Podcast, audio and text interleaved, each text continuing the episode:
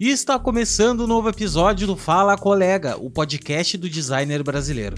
Eu sou o Léo Becker e hoje eu converso com a Daphne Sacchetti, que é uma das pessoas por trás da Ugly Lab, um laboratório de inovação que produz diversas ferramentas para construções de marca. Aquele salve para os colegas da Mocaperia, o nosso site de mockups com cenas 100% brasileiras e o Coffee Club, o café que nos dá energia e aquele pique para resolver qualquer treta. Se liguem nos links da descrição que tem desconto. Agora bora pro papo com a Daphne.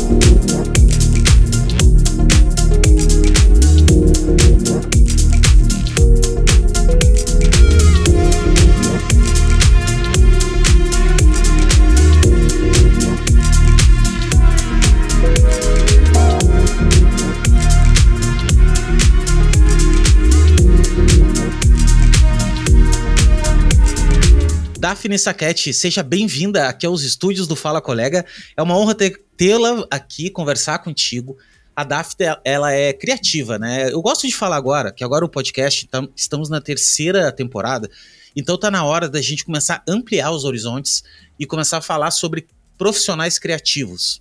Isso é uma coisa muito legal, inclusive, porque a gente fica sempre no design, design, design, e eu acho que design, ele é um guarda-chuva.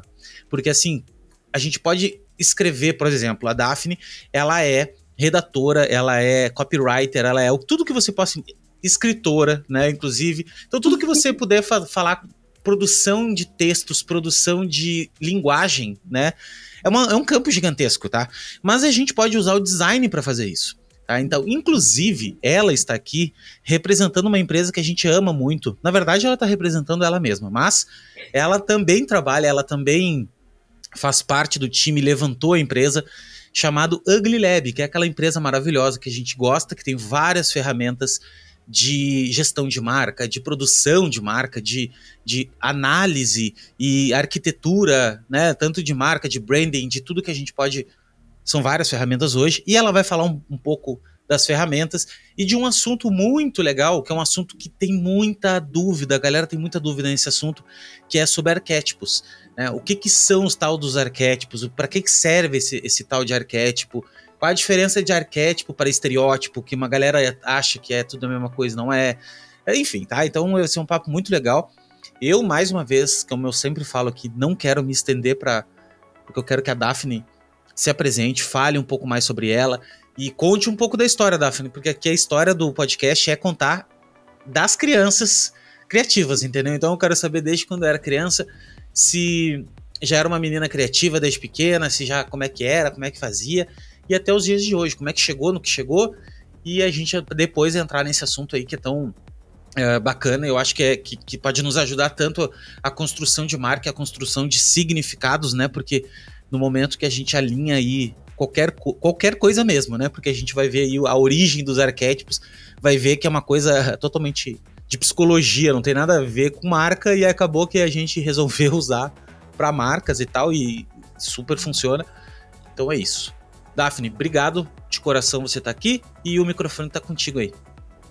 Ai, Léo, obrigada pelo convite. Eu não sou a pessoa do design, assim, mas confesso ser uma grande entusiasta da área, porque acho que acaba sendo uma ferramenta de democratização de conteúdo e de facilidade de acesso muito importante. Porque através de uma estratégia visual, não só de, de uma criação pontual, a gente consegue impactar públicos muito específicos e é, é possível fazer com que com que essa construção ela chegue em espaços muito específicos. Eu gosto muito do design, não sou uma entendida da área, sou a pessoa do texto, sou a pessoa do conteúdo, mas essas áreas acabam flertando muito, principalmente quando a gente pensa em adequação, né? Porque se eu quero transmitir uma mensagem para determinado público, eu preciso ter uma preocupação estrutural, uma preocupação com a organização das ideias em si, que acaba sendo um processo complementar e muito parecido, né? Ai. E eu derrubei a minha caneta, não, relaxa. se eu não for desastrada, não sou eu. Não, é total isso aí que tu falou, cara. Tipo, eu acho que texto, construção, inclusive a gente tava, a gente, a gente tem uma discussão muito grande no design de que design, principalmente no gráfico, que não é só gráfico, que a gente tem que construir narrativas, né? A gente tem que construir uma história, né? E, e fica parecendo que história é sempre aquela historinha, ah, não, eu vou contar uma historinha, mas não, cara, a gente é ser humano, ser humano adora, né, ouvir e contar histórias assim. Então acho que o papel do texto, acho que todo designer tem que ter um pouco de redação, tem que aprender. Qualquer ser humano, na verdade, né? Uh, se, se, aprender a escrever melhor, será um profissional e uma pessoa melhor. É, eu acredito muito que a narrativa é um dos processos que individualiza os seres e consegue conectá-los, né? Se a gente consegue construir uma narrativa, seja no final do dia conseguir construir a nossa história de o que, que aconteceu nesse dia, seja no final de um processo, no final de uma jornada, conseguir fazer esse, esse overview e estruturar isso através de uma narrativa, os conceitos eles ficam muito mais inteligíveis, eles ficam muito mais tangíveis para a gente. Né? A, a oralidade, a transmissão dessas histórias faz parte da nossa construção como, como humanidade, e quando criança? Como... Quero saber da história agora, de quando tu é... era criança. Dei uma sabonetada de leve, assim. Cara, é muito interessante você me perguntar da minha infância, porque é um período que eu tenho um apreço muito grande. E tenho um apreço muito grande pela minha infância, tenho um apreço muito grande pela infância num aspecto geral. Eu fui. Eu trabalhei com educação infantil durante parte da minha carreira e é algo, assim, impensável quanto você cresce trabalhando com isso, estudando sobre isso. Mas, pequena Daphne, assim, eu era, e acho que essa é uma das características que me acompanha até hoje, eu sempre fui uma criança muito curiosa. Então, sou filha única e um dos meus primeiros presentes que eu lembro era tipo um kit de ferramentas, assim, na bancada do meu pai. Então eu tinha a minha inseparável chave de fenda e a minha chave Phillips que eu usava para desmontar tudo que eu via pela frente. Na maior parte das vezes eu conseguia montar, mas não em todas, assim, não sei. As coisas tendiam a sobrar peça depois que é, acabava. Eles sempre colocam a mais. É, é não sei, às vezes sobrava uma bolinha, uma engrenagem, assim. Às vezes até funcionava sem ela, não sei por que, que prestava aquilo. Mas esse aspecto de, de curiosidade, ele sempre foi muito estimulado durante a minha infância muito mesmo. Eu era a criança mais sozinha, gostava muito de ler, me dedicava muito a isso. Isso foi estimulado em grande escala, tipo, ela gosta, então vamos, vamos deixar, assim, tira da frente da TV, dá um livro pra menina e vamos ver no que que dá. E venho de, de uma família que não é uma família de acadêmicos, a minha família ah, tem escopos de trabalho muito diferentes, e isso sempre me foi apresentado de uma maneira a não construir um juízo de valor acerca de profissões ou, ou de cargos em si. O, o meu pai, quando eu era pequena, ele trabalhava com, com coisas mais mecânicas, assim. Hoje, ele é de uma área de desenho, mas ele de projeto, mas ele trabalhava com coisas mais mecânicas e sempre me deu abertura para mexer nas coisas, criar as coisas. E, com o tempo, quando muito criança, claro, isso tudo era uma grande brincadeira, assim, mas com o tempo eu fui vendo o quanto essas brincadeiras de pequena faziam parte do meu processo de construção e, inclusive, fizeram parte da minha vida acadêmica num todo. Assim. Quando eu era criança, uma das coisas que eu mais gostava de fazer com meu pai era brincar de eletrólise. Eu sabia efetivamente o que, que era que estava acontecendo? Não, mas eu adorava tirar partes de um material e passar para o outro dentro daquela solução salina que a gente fazia. Eu achava isso incrível. Fui descobrir em química, sei lá, no segundo ano do ensino médio, que isso era algo químico e tananã, as coisas tinham nome.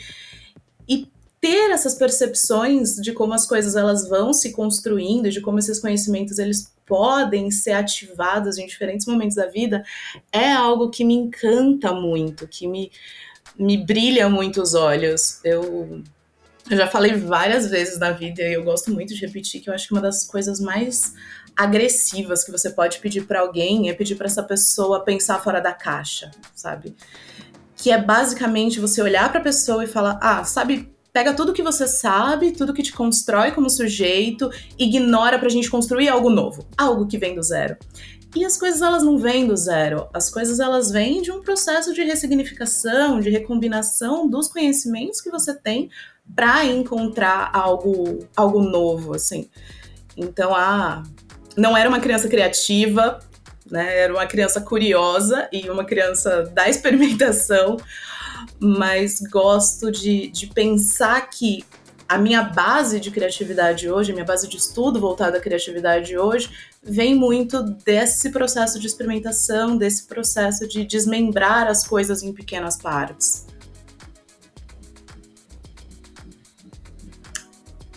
Não, parei que tava travado. Relaxa que eu corto depois. É, mas que massa, cara, que, que eu também tinha uma, tive uma infância muito abençoada, assim, sabe? Uma, uma infância na qual brinquei muito. Eu tinha muito essa questão da curiosidade de abrir carrinho, de abrir, pegava as bonecas da minha irmã e abria tudo, tirava os, os motorzinhos, sabe? Aquela coisa assim de, de realmente ter curiosidade de fazer as coisas. E esse lance que tu falou de fora da caixa é uma das coisas que eu acredito muito que as pessoas, principalmente quando vêm me falar assim, ah, Léo, mas e o bloqueio criativo? Como é que eu saio do bloqueio criativo?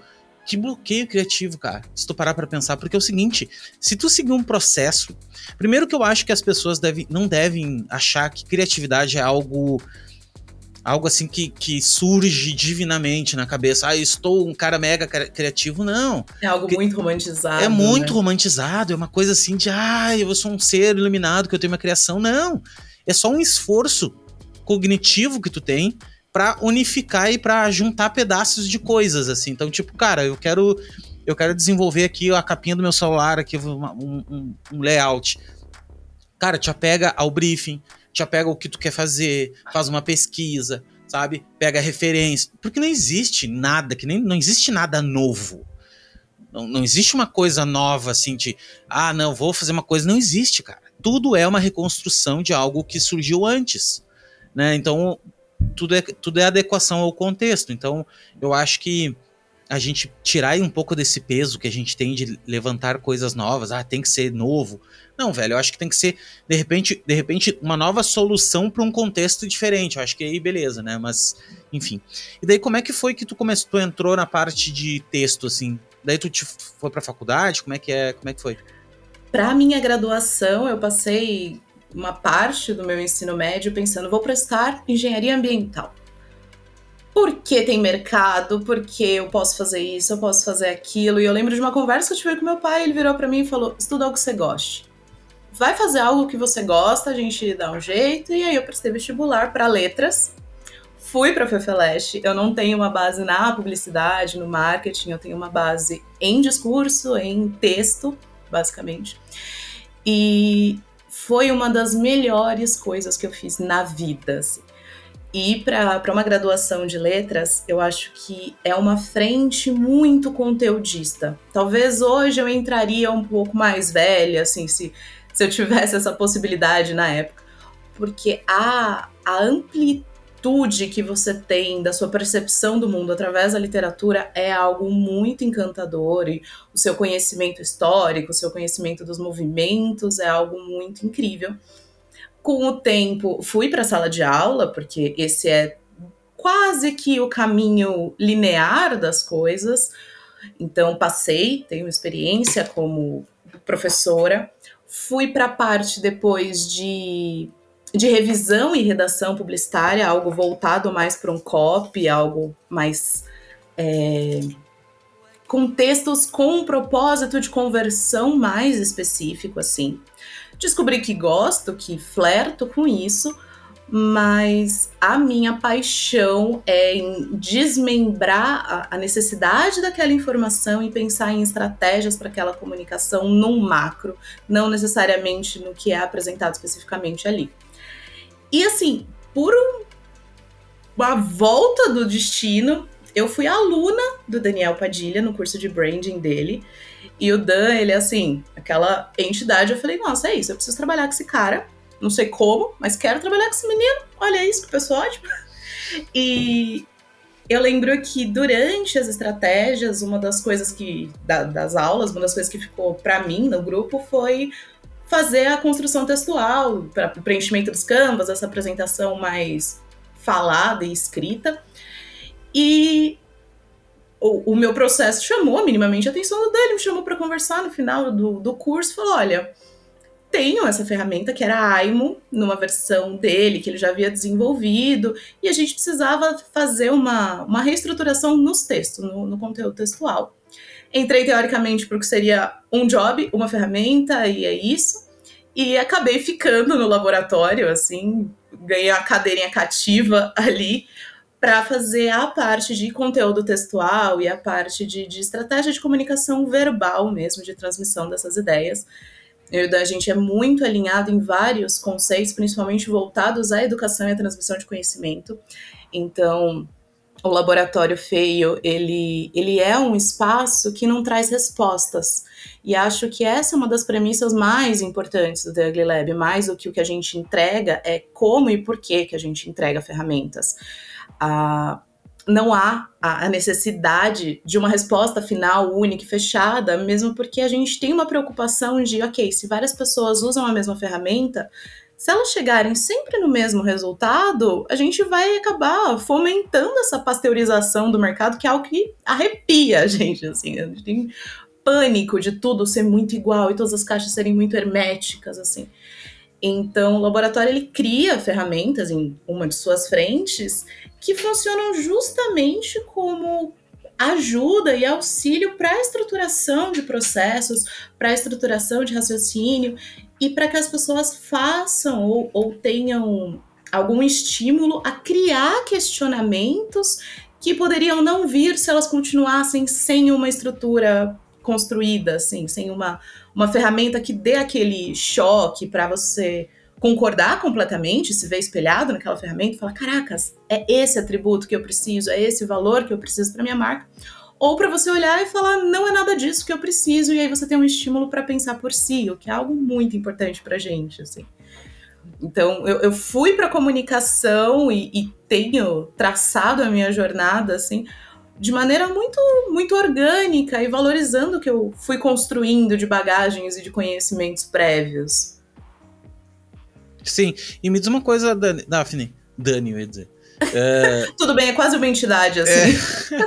É... é agora falando sobre um pouco das ferramentas, assim, tá? Uma das dúvidas que a gente sempre tem nas ferramentas, uh, tanto da Ugly, acho que a Ugly é uma das mais famosas, assim, que, ao menos no nosso mercado, mas obrigada. tem. É, não, é bem, é bem disseminado, assim. E. Mas a ferramenta, ela serve, como o nome diz, uma ferramenta, né? Ela não é uma coisa que a gente precise levar a ferro aquilo de uma maneira, não, cara. Se não der pela ferramenta, não tem jeito. Como é que é essa relação que a gente tem que ter com essas ferramentas, assim? De, de ah, temos que usar todas as ferramentas. Como é que eu descubro qual ferramenta é para cada coisa? Tipo, a pessoa que está escutando hoje, né? No caso, a, a podcast, assim, e, e, não conhece a Ugly Lab, tá? Por exemplo, a Ugly Lab, para você que não, não entendeu nada ainda, tá? Deixa eu te explicar um pouquinho a base. A Ugly Lab é uma empresa, tá? Do Daniel Padilha, que inclusive tava, passou aqui no podcast, não sei qual episódio, e ela, é, ela cria ferramentas. O que, que são as ferramentas? São, por exemplo, tem uma ferramenta chamada Amo. Acho que é Amo, né? Aimo? Aimo, desculpa. Aimo. E daí, é, é, quer dizer, eu não vou explicar porque eu vou errar muito, mas assim, são várias ferramentas que são, por exemplo, são baralhos, são é, em formatos, né, de baralhos, tem formatos de Canva, e que vai, serve para quê? Serve como se fosse um, um exercício que você vai desenvolver, cada um tem a sua, tem o seu seu porquê de existir. Então, por exemplo, tem uma ferramenta que é de arquétipo para você desenvolver quais arquétipos que estão mais, estão mais alinhados com aquela marca que a gente vai desenvolver. Tem outro que são os atributos de marca, tipo a voz da marca. Como é que, como é que essa marca vai. Como é que ela é, é essa marca? Ela é atrevida? Essa marca ela é, é simpática? Ela é de tal jeito, entendeu? Esses tipos de atributos que normalmente é, fica muito subjetivo pra gente pensar nisso sozinhos, assim, tipo, ah, como é que eu vou. Fica sempre nos mesmos, né? Nos mesmos adjetivos ali. Essas ferramentas explodem isso, assim, expandem essa visão de uma maneira organizada. Né? Então, assim, ah, eu quero ir para esse caminho aqui, eu quero que minha, que a minha marca ela seja uma marca comunicativa, por exemplo. Eu tô aqui chutando, tá? Comunicativa. Dentro do comunicativa existem uma, uma, um amplo espectro de, de caminhos ali que eles, que eles é, selecionaram e que eles exercitaram. tá? Então, só para você entender mais ou menos o que, que é Ugly Lab, tá? Então, entra aí uglylab.com.br, acho que é .com.br, né? Se Acho você não conhece. .com.br, mas é, o link vai estar. Tá aqui. aqui, é por aí, exatamente, ó. É ugly de feio, tá? Então é ugly, U-G-L-Y. Lab de lab mesmo. Mas vai estar aqui no link da descrição, só para você entender a situação. Agora eu quero que tu explique melhor qual é essa, qual é essa relação, inclusive para mim, tá? Eu, eu gosto muito de saber disso também. Qual é essa relação que a gente tem que ter é, o cara é designer gráfico, por exemplo, como é que eu, como é que eu começo a usar isso? Por onde eu começo a usar isso, assim? Porque eu não tenho a necessidade, sabe assim, quando, quando tu no início não sabe que tu tem essa necessidade. Hoje, hoje quando eu recebi a caixa, a caixa aqui, comecei a me relacionar com outras pessoas também que fazem design estratégico, que uh, vivem um pouco, vivem esse, lado um pouco mais estratégico da nossa profissão, que, que me veio a, a entender que é, é impossível hoje eu construir uma identidade visual sem construir esse alicerce antes, porque senão a casa não tem como ter telhado sem ter parede, entende? Mas como é que é essa relação para ti no início? Como é que a gente poderia fazê-la? É, acho que todo projeto ele vai nascer de, de um desafio, ele vai nascer de uma demanda específica. E o, o, primeiro contato com esse desafio vai ser um contato de entendimento. Então você precisa ter esse mapeamento mental do que, que você tem que fazer, do que estão te pedindo, quais são as ferramentas que você tem como skills próprias, o que, que você consegue entregar. Então, um pedido que viria para mim, um pedido que viria para você de uma mesma marca, teriam escopos diferentes, porque eu entregaria algo textual, você traria algo imagético, mas o ponto é o que, que fundamenta essas construções. Quando o laboratório ele desenvolve ferramentas e, e, e, todas elas elas têm um cuidado muito grande com embasamento, com estruturação inicial, com um processo de desenho da, da construção da ferramenta em si, ela, ela é ativada em momentos muito específicos. Então, se você vai fazer essa a construção de uma identidade visual, Quais são os atributos fundamentais dessa marca? O que, que você quer que seja valor dessa marca? O que, que você quer como tom de voz? A gente tem ferramentas específicas que te ajudam a perceber as possibilidades a serem utilizadas ali.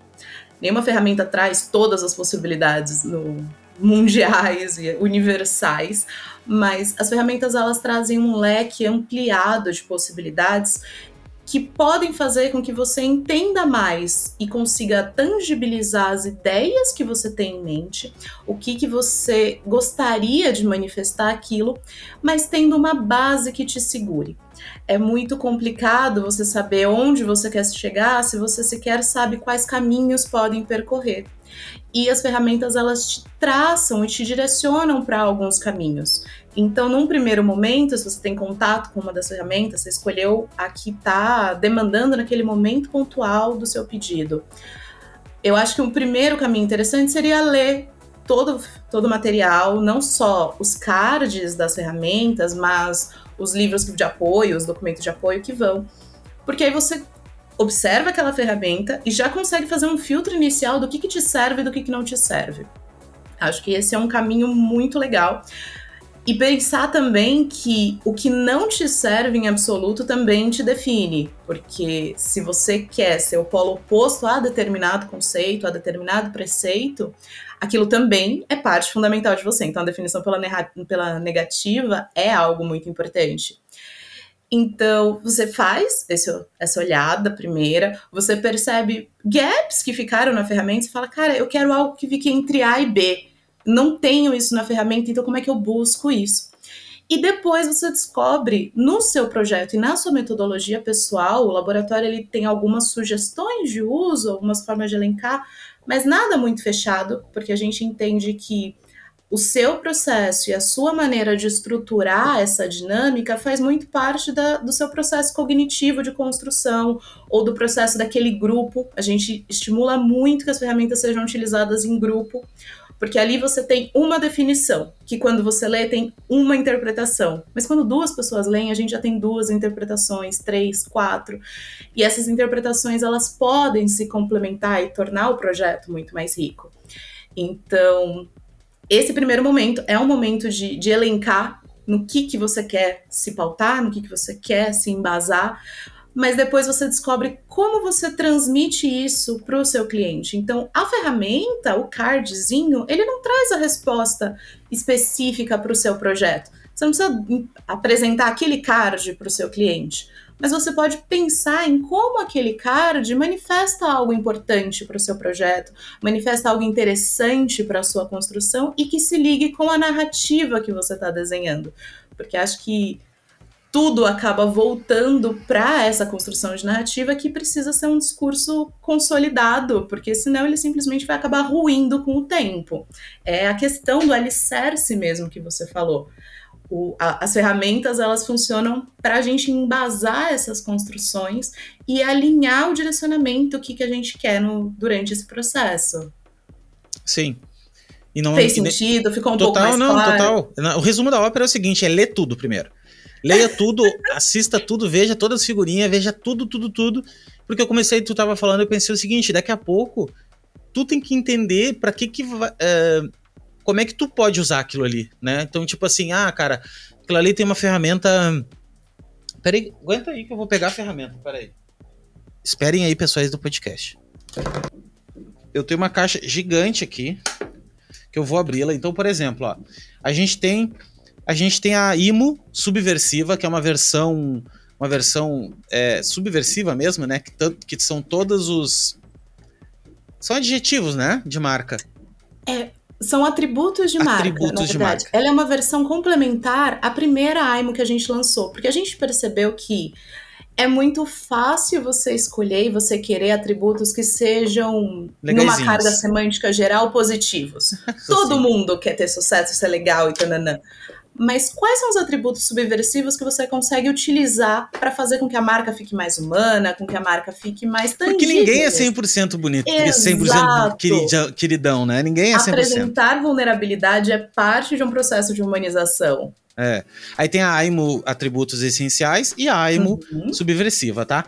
E daí são várias cartas, são 60 cartas que Isso. falam, por exemplo, assim, vou dar um exemplo para vocês que estão ouvindo aí, mas por exemplo assim, quem tá, lati quem tá latindo aqui é a Lupita. Doguinho. Ô, Doguinha. Foi, filha? Vai latir pra lá, então. Vai. Não sei, ela tá bem... Mas o pessoal que conhece a Lupita já tá tudo certo. Aí, assim, ó, tem a versão AIMO Atributos Essenciais, que é animada, boêmia, ambiciosa, cosmopolita, criativa, entendeu? E assim por diante. São 60 cards e tem as explicações. Então, tipo assim, atributos associados. Daí tem vigorosa, potente, vivaz, atributos antagônicos, abatida, indiferente. Então, assim, gente, isso aqui é ouro, entendeu? Dá pra gente fazer muita uhum. coisa. Dá pra realmente tu sair daqui uh, com tudo. Aí que tá, tem muita opção, então tem que cuidar na hora de usar, tá? Esse, esse é a Aimo. Aí tem a Valo. É Valo, como é que chama? É a Valo. A Valo. A Valo é massa. Ou se você preferir, pode ser Velo também, gente. Velo é mais bonito, né? Mas aqui, ó, o que, que, que, que, acontece? São Ela valores. É de valores de marca. Isso, são valores de marca. Então, por exemplo, mesma situação, só que é cidadania, colaboração, comunidade, conectividade e assim por diante também, 90 cards, tá? Então, poder. E assim, cara, são, sabe uma coisa que é incrível no, nos baralhos? Que elas têm, cara. Quem gosta de videogame para começar e gosta de RPG, essas coisas, vai, vai amar. Porque eles têm um monte de códigozinhos, cara. E esses códigozinhos nas cartas, e as cartas têm algumas que são coloridas, de cores diferentes, que tem, tem significados diferentes. Então tem umas que são vermelhinhas, que são a conexão. Tem outras que são amarelinhas, que são estabilidade. Outras é verdinhas, que são felicidade. E assim por diante. Então, se você pegar o PDF, por exemplo, lá, lá vai ter um tipo uma, uma um, tipo um mapa da mina da, da coisa que é para tu entender que isso, isso se complementa, entende? Então, isso no espectro que tu vai construir, a marca lá e tal, tu pode usar um pouco do verde, daqui a pouco tu vai usar um pouco do disso, um pouco daquilo, para te guiar nesse processo todo, tá? Então, assim, tem. Inclusive, para você perceber depois qual campo que é mais forte dentro da sua marca. E também qual que é o mais fraco e como é que eu consigo explorar isso. A, a fundamentação das ferramentas, a, a tabela de cores e de, de ícones, ela liga também com um processo de estratégia que você pode desenhar. É porque daqui a pouco tu botou um monte de atributo, ah, isso, daquilo, daquilo outro, pendou para um lado do, do, do espectro, e tu ficou tipo, cara, tá, e aí, mas eu sou sou um bunda mole, né? Na verdade, eu sou super querido anjo, mas tá faltando uma coisa. Daí tu vai lá um subversivo e chama um pouquinho pro, pro outro lado. Tem a versão eco, que são tons de voz, edição, edição essencial, que daí vem amável, apaixonado, argumentador, papapá, papapá, que são... Essa é uma das minhas ferramentas queridinhas, eu confesso. Feroz. Porque ela é de tom de voz, então ela se liga diretamente ao que eu estudei a vida toda. E nós fizemos uma coisa no material macro, no PDF, que foi apresentar a ferramenta, ou exatamente a mesma ferramenta, com todos esses tons de voz.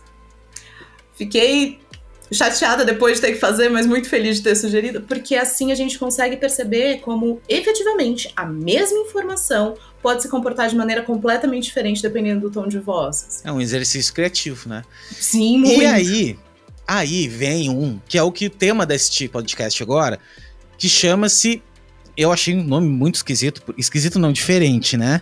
Que é o ah, Banca. Baca. Baca. Inclusive tem um nome, eu adoro, porque tem, um, tem super coisas é, japonesas, um clima oriental, de mangá e tudo mais.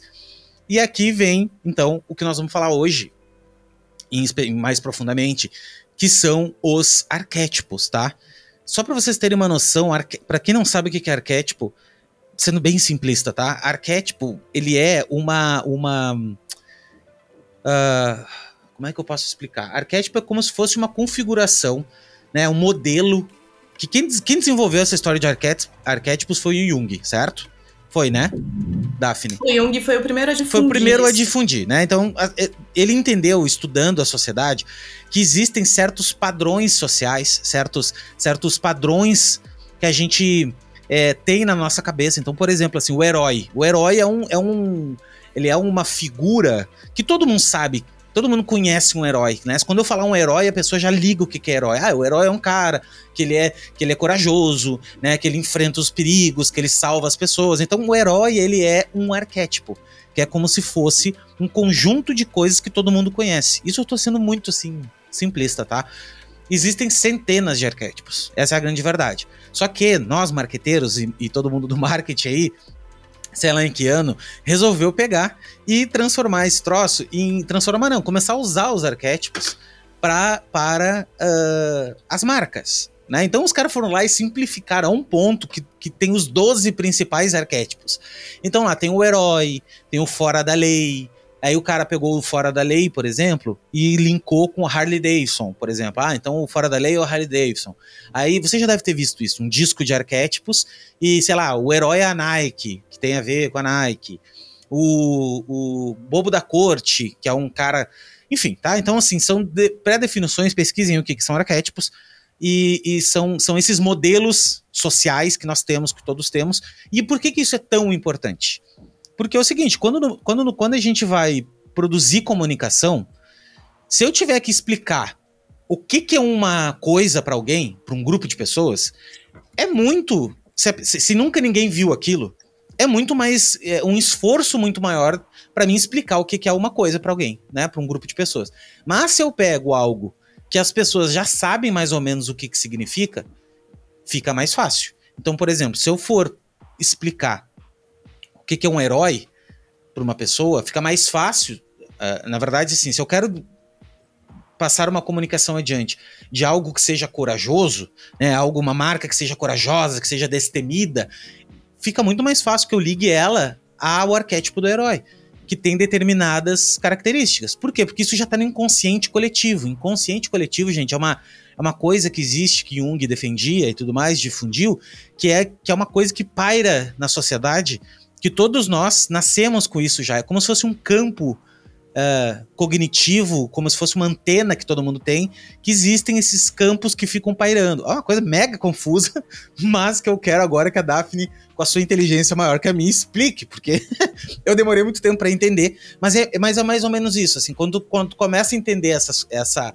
essa sutileza que é o arquétipo, e que tu não precisa ter que, que uma marca ela não é só um arquétipo, ela, ela, ela tende a ter outros também e tal, fica mais fácil de entender. Mas Daphne, por favor, explique novamente e tenta pra gente realmente é, pontuar isso. Tá. então a gente pode assumir como ponto de partida, por mais que já sejam, já tenha sido um tema trabalhado anteriormente, a gente pode assumir o Jung como ponto de partida da conversa. Então, o Jung ele define o, os arquétipos como essas estruturas psíquicas que são compartilhadas. Então a gente tem os 12 primeiros arquétipos do Jung, bonitinhos lá, organizados em, nas suas categorias. E, e a ideia é pensar que o ser humano, isso também trabalhado de alguma maneira na, na psicanálise pré-junguiana, a gente tem o nosso consciente, o nosso inconsciente, que é o consciente para todos os aspectos das coisas que a gente faz, que a gente já executa, algo mais um plano da, da ação e da, da consciência para ser é, tautológica. O inconsciente pessoal, que são as coisas que nós mantemos assim de maneira mais reprimida dentro da nossa mentalidade, coisas que a gente não precisa usar todos os dias, coisas que dá para ficar na gaveta. E tem o conceito do inconsciente coletivo, que são essas estruturas psíquicas compartilhadas entre todos. Para o Jung, isso tem um aspecto geracional, evolutivo, então você não nasce uma tábula rasa, você nasce inconsciente dessas frentes e elas vão se tornando conscientes com o tempo. Então, as pessoas elas não seriam algo isolado, mas teria um fio narrativo que liga todos e que pode ser, ser acionado naquele momento. Quando a gente faz a construção da Baca, uma das principais motivações era, primeiro, perceber que hoje, não hoje por, por um aspecto datado, mas com acesso à informação e acesso e, e visibilidade às pluralidades possíveis, os 12 arquétipos não bastavam mais para a construção. Então, nós fizemos um, um, estudo, um mapeamento que gerou, sério, centenas de arquétipos, mas nós elencamos 60, que eram os 60 arquétipos primordiais para essa construção inicial da Baca.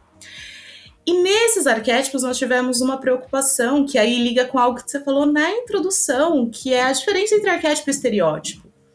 Porque quando a gente fala de arquétipo, legal, estamos falando de um modelo universal, estamos falando de algo que todo mundo consegue ativar quando pensa em determinado tema, mas pontualmente a gente está falando da estrutura de uma estrutura de características, de padrões, de ideias, de símbolos que se ligam àquela determinada imagem. Então, quando a gente fala de herói, há uma carga semântica em cima dessa palavra que faz a gente pensar em determinado é, em determinadas ações, em determinado ímpeto para resolver coisas, para pensar no coleguinha. Quando a gente fala de estereótipo, a gente pensa efetivamente na forma disso.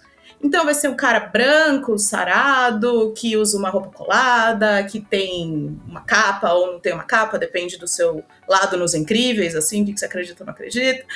Mas acaba sendo algo com uma imagem muito específica. Quando a gente faz a baca, uma das preocupações é como conseguir, se não dinamitar por causa de uma é, limitação grupal, assim, mas como a gente consegue suprimir esses aspectos estereotipados. Então, a construção dos textos, nós primamos por uma não marcação de gênero. Porque se a gente fala do arquétipo do valente, é muito fácil que a gente pense no arquétipo do valente, não no arquétipo da valente, numa pessoa, numa mulher ou em outro espectro de gênero. Então, os textos, eles não têm uma marcação de gênero específica na medida do possível. Assim, a gente tem uma limitação de língua para isso. Então, eventualmente, dá umas escapadas, assim, a gente passa por um processo de revisão quase que constante desses materiais, mas algumas coisas tendem a, a passar. Mas não há uma marcação de gênero a priori. E as imagens, as ilustrações que foram feitas pelo Sapo Lendário, elas têm essa, essa estética tão maravilhosa, eles tiveram o cuidado de fazer com que as apresentações estéticas elas trouxessem diversidade, elas trouxessem uma quebra de estereótipo. Então, o nosso arquétipo da Valente é uma menina. A gente consegue fazer esse flerte com o, o choque inicial do que, que você vê e do que, que você lê só para conseguir já iniciar esse diálogo com uma quebra de um paradigma, assim, e também para não cair num clichê muito, muito usual. Uma outra coisa que a gente teve um cuidado considerável em fazer era passar esses materiais por, vali por validação num grupo mais plural. Porque não adianta a gente defender agora o que, que a gente fez, a gente precisava embasar isso e isso foi feito. Então, houve um processo de, de validação desses arquétipos para que pessoas que são vistas participantes ou integrantes de determinado arquétipo, uma protagonista, algo assim, essa pessoa olhasse e falasse, ok, eu me vejo reconhecida aqui, ou eu acho que isso tá certo, ou isso tá errado. Esse foi um processo de validação bem largo, assim, foi uma vereda de, de validação. E também a gente tem uma coisa que me agrada muito e me contenta muito na Baca, que é a presença de contos arquetípicos. Então a gente apresenta o arquétipo para pessoas aleatórias e com vivências diferentes, com bagagens diferentes, para que essa pessoa escreva um conto de como ela percebe a manifestação daquele arquétipo na sociedade. Então, além de uma construção embasada, além de uma validação, a gente ainda consegue ter um olhar específico de alguém que traz uma narrativa para aquilo, para aquilo ser mais tangível e mais fácil de se colocar no, no dia a dia. A, a Baca ela teve um, um processo de construção bastante extenso, bastante árduo, assim, e a gente vai ter uma, uma, uma expansão da Baca agora, que é um, um dos motivos para ela tá tão em voga, que é fazer um cruzamento entre os 60 arquétipos iniciais. Então, nós tivemos esse mapeamento e nós percebemos que eles dialogam muito entre si. Então, há um cruzamento com diferentes eixos que soma diferentes arquétipos e resulta num novo. Esse é um processo que vai gerar uma ferramenta agora com somando os anteriores, com 120 arquétipos, vai ser a nossa segunda maior ferramenta, só perdendo para a ONA, que é. A, a ONA, para vocês terem uma noção, ela é uma caixa que deve ter uns. Meu, não sei, cara. Ela, deve, ela tem mais uns 5, 6 baralhos dentro da, dessa caixa, que tá dentro de um caixão, entendeu? Então ela é gigantesca. Mas uma pergunta. Mais um relatório. Mais um relatório que, de 400 páginas. Sim. E, e é o seguinte, eu queria saber. E, e assim, essa união, essa criação de vocês de um novo arquétipo. Uh, como é que se dá isso? Porque, na verdade, um arquétipo ele não foi criado, né, tecnicamente. Ele é uma coisa que foi documentado, vamos dizer assim. E como é que vocês estão fazendo isso? Vocês, como é que é essa, essa relação de criação de um novo arquétipo? Nós temos dentro do processo algumas estratégias para essa criação, que é na verdade para esse, esse diagnóstico de um novo arquétipo. Então a gente pode fazer por combinação. Então, pegamos quais são os atributos de frente do arquétipo A, B e C. Esses. Ok, legal. Se eu somar esses daqui, no que, que me resulta? Me resulta em um novo arquétipo. Eles não são criados, eles são só diagnosticados em uma relação cultural e espacial que a gente vive.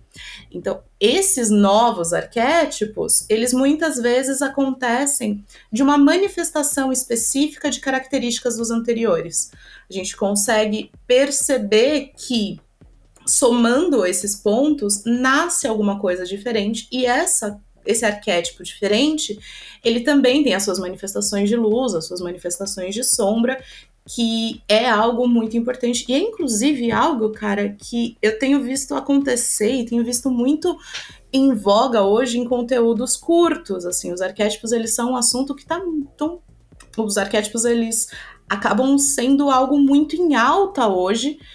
Tem alguns mecanismos para você manifestar, para você destravar. Eu não, não vou conseguir me aprofundar nisso por pura ignorância, mas é uma temática que está muito em alta e acho que isso se liga muito no, na necessidade de encontrar o que, que é universal, sabe? Porque se a gente pensar em, em, grandes obras, em grandes projetos, isso nada mais é do que conseguir resumir, de conseguir compilar em uma experiência anedótica, em um posicionamento, algo que seja muito maior. Então, quando algo te impacta, algo que você olha e fala, caracas, isso sou eu, nada mais é do que você pegar uma gama de sentimentos, de experiências e trazer para algo específico. Eu gosto muito e é, é algo que me, me gera assim um, quase um fascínio, que é a especificidade da música sertaneja contemporânea, sabe? É, é, é tão específico, mas tão específico, que chega a ser curioso. Você ouvir frases como se não deixa pegar o celular é porque tá traindo, sabe? Numa letra de música, isso é muito específico. E por que que essa frase faz sentido? Porque ela remete a uma carga de pessoas que viveram situações semelhantes e que compartilham aquele sentimento. Quando a gente quer fazer um projeto que seja abraçado por uma comunidade, a gente quer fazer esse diagnóstico. A gente quer entender o que, que liga essas pessoas, onde dói em todo mundo, onde agrada todo mundo naquele escopinho, sabe? Sim, é onde tá a dor, né? Qual é a dor real da pessoa ali? O que que, que, que levanta? Sabe que esse negócio do arquétipo tem um curso muito famoso, assim, desses lançamentos. Não vou falar o nome, né? Mas assim, o mais famoso de todos, o que deu origem a todos. E e tem uma aula lá que os caras falam, não, porque existem dois arquétipos que a gente vai falar aqui, que é o arquétipo primeiro. Só que não é arquétipo que eles estão falando. eles estão falando. Um confusa. Eles estão falando. Não, eu fiquei, eu fiquei, também confuso na hora que eu ouvi. Eu falei, como que é arquétipo? Não, assim, existem duas. Vou falar arquétipo, mas seria estratégia o nome que eles deveriam ter usado. Mas assim, hum. ah, existem dois arquétipos que a gente vai fazer. Uma aula será de coisas a primeira aula, você sabe aquela coisa dos faça três aulas na semana, o encontro do, da semana do amendoim. Na primeiro dia tu vai fazer tal coisa, no segundo dia, sabe aquela, aquela coisa básica que todo mundo faz? A estrutura era, no primeiro dia tu vai falar todas as coisas ruins. No segundo dia tu vai falar todas as coisas boas. Essa é uma estratégia. Isso que eles chamam de arquétipo. E a outra é a, a, o outro é o, o a, a oportunidade. Na primeira, tu dá uma oportunidade. Na segunda, tu dá uma oportunidade amplificada, que é tipo. Enfim, são estratégias isso. E eles chamam de arquétipos. Inclusive, tá lá no módulo do, do curso lá, ah, os arquétipos da não sei o que. Que arquétipo, cara? Sabe? Tipo, isso, isso para mim não é arquétipo. Arquétipo para mim é. Isso para mim é uma estratégia. Eu não sei se tu concorda ou não. Ou isso poderia ser um arquétipo também. Isso poderia ser tipo, ah. Será que eles estão certos? Ou não? Eu não sei te dizer se eles estão certos, não, não, não tenho conhecimento suficiente para isso, mas eu acho que eles podem estar tá utilizando arquétipo como uma maneira de embasar uma estrutura que seja mais unificada. Não, não, eu não sei. Eu acho que eles estão botando só porque o nome é bonito. Isso é que nem gatilho mental. Isso. isso é que nem gatilho mental, sabe? Gatilho mental. Ah, não, o gatilho mental, o viés cognitivo. Isso é.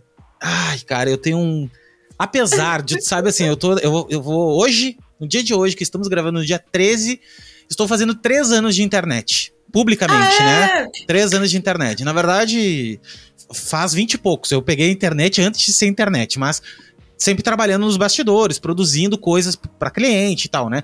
Mas não publicamente. Então eu há três anos estou fazendo isso.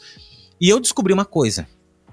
A primeira delas é: as pessoas elas gostam de ser enganadas. Esse é o primeiro ponto. De verdade. É, assim, é, é, bastante denso isso. É muito denso e é, é. muito polêmico o que eu tô te dizendo. e eu queria deixar claro aqui que é, que é o é polêmico mesmo, mas o que eu quero dizer enganado, eu não quero ser desenganado que a pessoa que. Ai, quero ser roubada. Não é isso. Não, ninguém hum. quer ser isso, eu acho isso Explique, vamos péssimo. Lá, é. Enganado é o seguinte, assim, ó, ela, a, a pessoa gosta de ser ludibriada. As pessoas gostam de, desse sentimento dopaminérgico de de ter uma experiência, às vezes, até diferente do que elas imaginam. Assim, uhum. por exemplo, ah, eu, eu só tenho o dia de hoje para me comprar tal coisa. Ela, ela gostaria de acreditar que, que, é aquilo. Por quê? Por causa que daí ela justifica a comprar aquele negócio, por exemplo, entendeu? Mas você acha que ela gosta desse sentimento ou você acha que nós somos cada vez mais adestrados a manter essa ansiedade? Ah, não pode ser Pode ser esse segundo fator. Eu acho que é um modelo de todo mundo, da internet, do excesso de informação e todo esse processo. É, eu acho que isso pode entrar num, num espectro de fomo, mas esse imediatismo, quanto ele não é cobrado da gente no dia a dia? O quanto os prazos não são diminutos, o quanto a, o acesso à informação não é exacerbado, mas a compreensão é muito pequena, porque assim, a gente tem eu entrei numa discussão há pouco tempo de será que o ChatGPT vai matar a produção de texto, sabe? Uhum. Que hoje você faz 30 posts em 10 segundos. É, não, isso. É. E assim, é, eu tenho uma máxima muito particular, assim, de um posicionamento muito pessoal, que é a gente tem todas as informações, teoricamente, do mundo no Google, e até aí a gente tem movimento antivacina e terraplanista, sabe? Ter a informação disponível, ter a possibilidade de, não faz com que as pessoas efetivamente consumam, porque a gente não tem o estímulo e o tempo para isso, né? A partir do momento que a gente está numa lógica capital de, de, de produção para conseguir sobreviver, as pessoas elas acreditam nesse imediatismo porque a gente é ensinado a acreditar nesse imediatismo. A gente não tem tempo para pensar, para gozar a vida. Não sei Sim. se elas gostam ou se elas estão ali imersas nisso. Perfeito. De repente elas não gostam, então. Então eu vou dizer, ah, okay. eu vou mudar. Chegamos no meio termo. Chegamos no meio termo. Elas não gostam, mas elas fazem. Então, infelizmente, okay. é isso. Ah, por exemplo, até o conteúdo, hoje eu estou publicando um conteúdo. O que acontece o quê? Eu, eu resumi, eu cansei um pouco de ficar nessa coisa do raso, né? Do tipo assim, ah, cinco hacks, não sei do que. Só pra pessoa salvar e uhum. nem usar depois. Ela nem vai olhar aquilo de novo. Então uhum. eu vou fazer o seguinte: eu vou passar uma semana inteira falando de um assunto. Cara, vou passar a semana inteira. Então, segunda-feira eu vou falar desse assunto num vídeo. Na terça-feira eu vou falar esse assunto num carrossel. Na quarta-feira eu vou fazer uma live desse assunto. Na quinta. Por quê? Porque ao menos. Ao menos a pessoa vai ver eu falar uma semana daquilo. Entende? Então, tecnicamente, ela vai ter um pouco mais de tempo. Um pouco mais assim de. Porra, lá vem o Léo falar de novo desse assunto. Mas não. Mas é porque eu não acredito, eu, eu porque eu sempre fui autodidata a vida toda, mas agora eu tô fazendo duas faculdades e quero fazer doutorado. Estou duas essa, simultâneas. Duas simultâneas, porque eu sou de Libra e tenho bipolaridade então, e TDAH, né? Então eu acho que precisa ser assim. Na verdade, Quais eu vou ter design e publicidade. Na verdade, design ela é na verdade, não, porque não se fala na verdade, porque eu não tava mentindo. Fale né? na verdade, é. são marcas verdade, de fala, calma. Eu aprendi isso, sabe aonde? Quando eu, eu vendia plano de banda larga pelo telefone, assim, técnica de venda. Cara, não se fala minutinho e não se fala na verdade. Mas na verdade, assim, eu faço tecnólogo em design, porque não tinha uhum. bacharelado, e tô fazendo bacharelado em publicidade. Porque eu só me inscrevi em publicidade porque eu fiquei na dúvida, eu pensei o seguinte, ah, tecnólogo é meio acho que meio fajuto, né? Então. mas tá errado. Nada a ver, porque Exato. tecnólogo é nível superior igual a outras, enfim. Uh, mas daí eu comecei a estudar e, e depois de velho, hoje eu tô com 37 anos, né? Vou fazer 38 super novo, um guri, uma, uhum. um, um, lolito. Mas já tem alguma, já tem alguma, alguma experiência, né? Principalmente nessa questão super de muita internet, muita coisa. E eu comecei a entender, comecei a ler livro, tive que começar a ler mais, começar a estudar mais, aprofundar mais. Então eu comecei a entender que não tem como tu construir conhecimento de verdade, construir conhecimento lendo um post em 10 segundos, não tem como. Mesmo uhum. que seja muito legal, ah, é legal aquele conteúdo, pô, legal. Que nem eu descobri dois tem coisinhas que dá, tem coisinhas assim, hackzinho, por exemplo, se tu tem um iPhone, eu não sabia disso. Se tu tem um iPhone e tu tá digitando uma mensagem, e sabe quando tu erra uma letra? Uhum. Tu tem que ficar apertando o botãozinho nela para abrir uma lupinha, né? Na verdade, tu não precisa fazer isso. Na verdade, tu pode apertar a barra de espaço. Se tu apertar a barra de espaço, e daí tu só anda pro lado com a barra de espaço, ela anda na letra. Então, nossa, é muito mais fácil. Olha só, um truquezinho. E eu aprendi isso no TikTok. Então, tipo, cara, é uma sacadinha. Mas tudo bem. Aquilo ali é uma constru... é um é um conhecimento, é um drop de conhecimento. É, uma, é um. É um instrumento. É um específico. instrumento, uma ferramentinha. Uhum. Isso é que nem, que nem um menu, arquivo, tu vai lá no editar e aperta tal botão. Cara, isso ali faz tal coisa. Mas agora, eu, eu descrever o que, que é figura fundo na semiótica. Na, semi, assim, na, na, na Gestalt, desculpa. Na Gestalt, uhum. entendeu? Cara, não, é, não vai ser num post que eu vou conseguir isso. Até porque existe cursos inteiros disso, de falar de, de, de Gestalt, entendeu? Que inclusive é um, é um conteúdo de psicologia também, né? Que veio da psicologia. Até esses dias eu tava pensando em estudar psicologia. Olha a, Ai, a, vamos a fazer isso junto da vida. Cara, psicologia, velho. Porque eu Quero acho. Quero minha pós focadinha, assim. Focadinha em psicologia. Porque eu vou te falar o qual é o futuro que eu imagino, tá? Vou te agora, tu falou de chat GPD, agora a banha entrou na que eu adoro. Que é o seguinte: Venha. primeiro ponto é o seguinte: eu acho uh, que o chat GPT nada mais é. Primeiro, acho que é uma super evolução. Acho que, uhum. que nós uhum. entramos numa nova fase da tecnologia agora, que é uma fase que até então nós tínhamos. Nós tínhamos. Qual é a diferença para mim do Google para o chat GPT? O Google o Google ele tá tudo ali, entendeu? Daí tem as fontes, tem tudo, pá, tu, tu te perde naquela montoeira de coisas. O ChatGPT ele é um pouco mais assim, cara, eu já vou te resumir para ti e vou escrever para ti de uma maneira, é isso. Eu acho que é mais ou menos isso. Eu, já, eu uso muito o ChatGPT, eu tenho assinatura dele e tudo mais, pá, pá, e tô usando muito ele. Que que pra, quais são as coisas que eu uso? Eu uso ele como um assistente como uhum. um estagiário. Tipo assim, cara, olha só, eu preciso criar um post agora sobre é, público-alvo. Tá? Então faz, faz para mim aí um post sobre público-alvo para mim ver o que, que tu vai escrever. Aí ele escreve, pá, pá, pá, pá, pá. gera outro para mim aí. Aí ele gera. Tananana. Tá, meu, agora, daí o que que acontece? Quando ele gera ali para mim, ele escreve de uma maneira muito esdrúxula, assim, ele, ele, ele repete muita coisa. para quem tem 90% dos brasileiros, anotem isso, nós na nossa bolha de repente não, mas 90% dos brasileiros, não sei se é, se é 90, mas é quase isso, É, é, fonte confia. Fonte, é, fonte, de onde está a fonte? Não sei. Mas assim, pesquise. Sabe quem eu, eu não vou entrar nesse assunto, mas é, quem eu ouvi falar disso foi a, foi a, a, a mulher do Ayrton Senna. A mulher não, a irmã do Ayrton Senna, que tem aquele Instituto Senna, né? Hum. Que é analfabetos funcionais. São, não sei se 90, mas assim, é alarmante. Nós somos adultos é, eu não me considero, porque eu, eu, consigo interpretar um texto, mas grande parte das pessoas não consegue interpretar um texto. Então, as pessoas, quando elas olham para aquilo, que um chat escreveu um texto, pá, pá, pá. Nossa senhora, aquilo ali é maravilhoso. Pô, escreveu um texto. Mas se tu lê aquele texto, tu vai entender que cara, é uma redundância. Daí o que, que eu pego? Eu pego aquele texto, jogo lá pro clarice.ai, que é uma outra ferramentinha que me conta umas palavras, beleza, já me melhora. Daí eu vou para outra ferramentinha que me troca mais uma meia dúzia de palavras, até chegar um ponto que, opa, agora eu vou ler.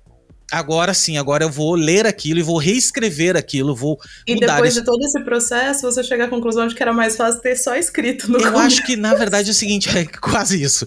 Que eu cheguei à conclusão que é o seguinte, é, a única coisa que o ChatGPT tá me ajudando agora, ele é só a pesquisa, entendeu? É pontos de vista. Então, mas eu acho assim, de agora falando um pouquinho da evolução dele, eu acho que é inevitável que ele vai evoluir muito, é inevitável que vai evoluir, e eu acho que todos nós vamos ter, principalmente a galera criativa, porque criatividade é inerente do ser humano, não tem, isso não vai mudar. Só que um robô ele consegue ser muito mais rápida se tu imputar coisas ali, ele consegue jogar muito mais rápido para fora. Mas eu acho que a gente tem que começar a se preocupar com os seres humanos. Eu acho que a gente vai ter que come começar a se preocupar com a psique humana. Porque, a não ser que robô crie para robô, a não ser que tu fique no mundo dos robôs e beleza, mas daí não interessa para nós, o robô vai criar para ser humano. Vai, vai, nós vamos estar nós sempre aqui, entendeu? Desse lado de cá. Então a gente tem que entender de gente. A gente tem que continuar entendendo de ser humano, cara e parar de ficar pensando tanto em ferramenta, no sentido assim de, ah, não, eu preciso aprender o Photoshop última versão. Não, cara. Tu não vai precisar mais aprender tanto essa, essa questão de instrumento. Eu acho que essa questão instrumental, os algoritmos, eu acho que essa, né, cada vez vai melhorar para nós esse lado. Mas, por exemplo, se tu desse o chat GPT na mão do Fernando Pessoa, eu tenho certeza que o Fernando Pessoa, ele, ele usaria de outra forma, entendeu? Aquilo, ele... Depende em, em qual heterônimo a gente tá falando. É, não, eu acho que... Eu, o que eu quero dizer é o seguinte, cara, o que eu quero dizer é que assim, ó... É uma discussão que eu tive também esses dias disso, assim. Que é assim, ó, é uma ferramenta. Então, por exemplo, um, um, ah, não, que nem na época que veio as, as, câmeras digitais. Ah, as câmeras. Eu sei porque eu trabalhava no estúdio de um fotógrafo muito famoso que fazia de moda e tal. E ele fazia tudo em câmera de croma, né? Que é aquelas câmeras que, para quem não sabe, o croma é tipo um, um, filme, um filme e tu mandava uhum. revelar o filme, era tudo assim antigamente. Uhum. E ver as câmeras digitais. E todo mundo, meu, acabou. Fotógrafo já era, taranã. Não, não acabou nada, entendeu? Então por quê? Porque o, o fotógrafo que é bom, ele, ele não é a câmera que faz ele ser bom. É a mesma coisa que o chat GPT, não é o chat GPT que faz o cara ser um bom escritor. O que faz o cara ser um bom escritor é linguagem, é o que o cara quer dizer, é as experiências que o cara teve. Quando tu pega um livro e tu lê um livro, tu pega um livro e lê o livro, tu vai. Cara, ele, é incrível o jeito que o cara escreveu aquele troço, entendeu? Tipo, parece que. Como é que o cara escreveu daquele jeito? Que ele começou de tal jeito, ele contou que tava chovendo, que era isso, que era aquilo, entendeu? Assim, então, são, são os detalhes, as experiências, as nuances humanas que fazem aquele texto ser incrível. Mas eu não acho que isso não vai chegar também Eu não tô querendo salvar nós aqui, tá? Eu acho que de repente um momento da vida a gente vai perder a, a, a... Eu acho que é uma construção de movimento diferente, porque nós temos fontes de acesso a respostas muito facilitadas. Seja o Google, seja o PT, a gente tem acesso a respostas de maneira muito rápida. E a gente está acostumado e cada vez mais familiarizado a encontrar respostas muito rápido. Isso vem incutido, assim. Qualquer aba que você abra, programa que você assista, podcast que você ouça, você tem respostas. Acho que a questão, e é uma questão muito necessária, é o quão preparados nós estamos e o quanto nós estamos nos preparando para formular perguntas. Porque isso define que resposta que eu chego formular uma pergunta demanda já ter um conhecimento prévio de determinado assunto. Eu não consigo fazer uma pergunta é, que me dê uma resposta complexa se eu for falar de neurobiologia. Eu não tenho arcabouço para formular uma pergunta. Eu vou virar e perguntar o que é neurobiologia? Ou algo muito pontual que vai me dar uma resposta padrão. A partir do momento em que eu tenho conhecimento para fundamentar uma pergunta, eu consigo chegar numa resposta que supra a minha necessidade. E essa é uma premissa minha como educadora, minha como profissional, minha como indivíduo, que é, nós precisamos, é, como um, um movimento social, como um trabalho de base, instrumentalizar as pessoas para que elas consigam fazer perguntas fundamentadas para que elas consigam ter um depara na resposta dela e consigam avaliar se aquela resposta está certa. Isso é muito importante, porque se você não sabe o que você está perguntando, qualquer coisa você aceita, qualquer coisa que você mastigar você engole, e não é esse o caminho. O caminho do entendimento prévio é o caminho do filtro da resposta final. Então, todo esse seu processo de coloca numa plataforma, passa para outra, passa para terceira, passa para uma revisão. cara, você tá pegando o seu, o seu conhecimento, a sua bagagem e reutilizando em cima daquele texto, porque o que importa é qual que é o olhar do Léo acerca dessa informação. Não importa o que me vem de bate pronto, importa o meu entendimento em cima daquilo. E isso se liga basicamente a, a, toda essa conversa, porque você me pergunta como que a gente usa as ferramentas do laboratório. A gente usa exatamente assim. Sabe esse processo que você faz para a construção desse post? É isso que a gente espera para a construção de, de usos das ferramentas, que é você dar essa volta de o que, que eu quero especificadamente dessa ferramenta o que, que me serve, o que não serve, descarta, o que você não conhece, busca, mas faz esse movimento de conhecimento, de construção ativa do conhecimento.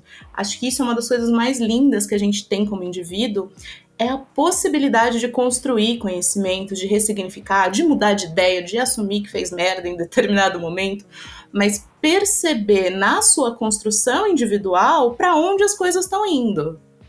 Hum, tu falou tudo uma psico... uh, lance da pergunta.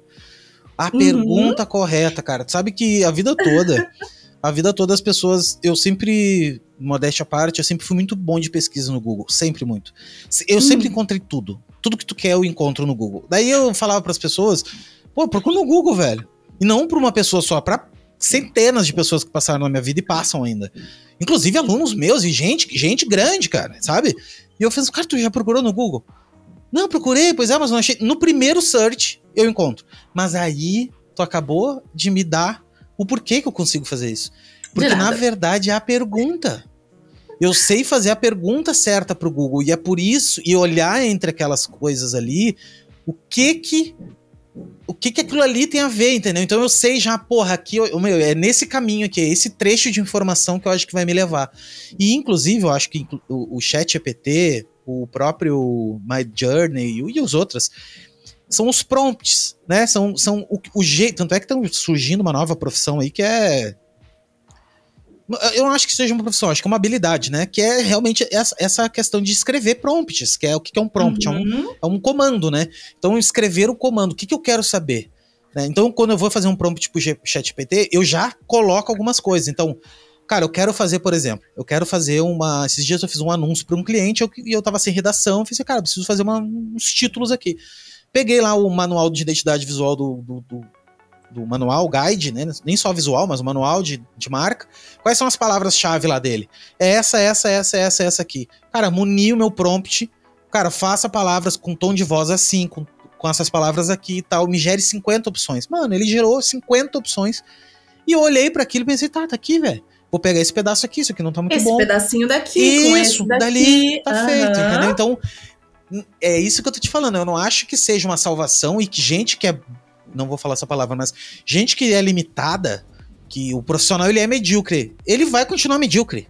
Ele só vai potencializar a mediocridade dele, porque Acho isso aqui... que, que é uma questão de aceitar menos, questionar mais e conseguir elencar o que, que é necessário.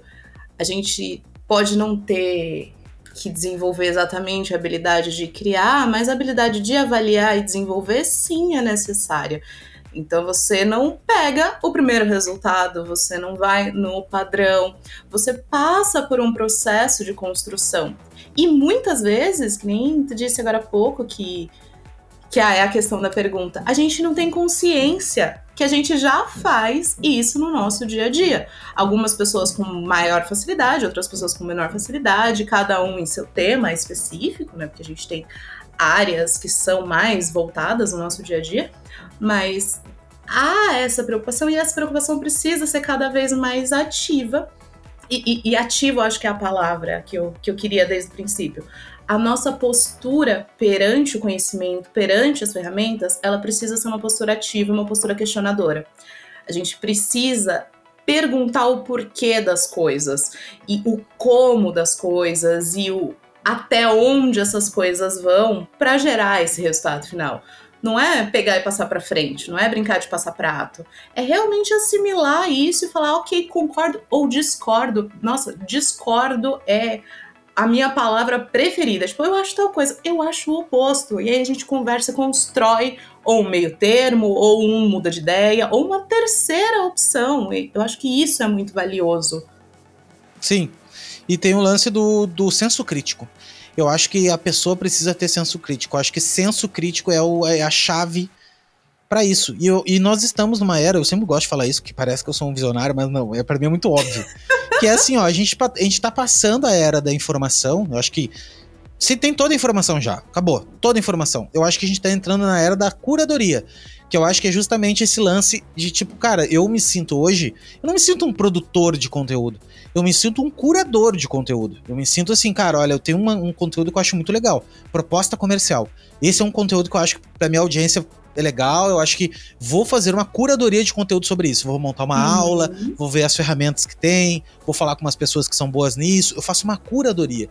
Porque produção de conteúdo é tu produzir algo que, que que nem no papo lá atrás, parece que, claro, tu escreve um livro, tu tá produzindo um livro, tu tá cri criando um livro, tu não tá fazendo uma curadoria, a não sei que for um livro. Mas você não tá fazendo uma curadoria de experiências, de experiências também, pessoais, é, de vivências, é, de histórias, de outras obras. Isso. Isso. É, na verdade, a gente, nós somos grandes curadores, né? Acho que sempre fomos grandes curadores. Só que nessa, nessa época que estamos vivendo, com esse. Com tudo na ponta dos dedos, é, eu acho que a curadoria ela vem muito forte. E tem uma outra coisa também que a gente entende, mesmo que a gente entenda um pouco de psicologia, sabe um pouco como é que funciona um pouco essa questão de gatilho, de tudo, a gente é refém também das plataformas. Tu entra nesses TikTok, cara, tu fica ali horas olhando aquele troço. A gente é ser humano também, entendeu? Então tu imagina que a quantidade de pessoas que se não tem esse conhecimento, quão reféns elas ficam desse negócio. Né? Então, mas eu, eu acho que isso nem é tanto do indivíduo. Calma, antes falando da, dessa questão de curadoria, eu achei uhum. muito legal você trazer isso, porque a gente tem. Voltando a falar do, do laboratório, claro. a gente tem a, a BACA, que é a Biblioteca de Arquétipos.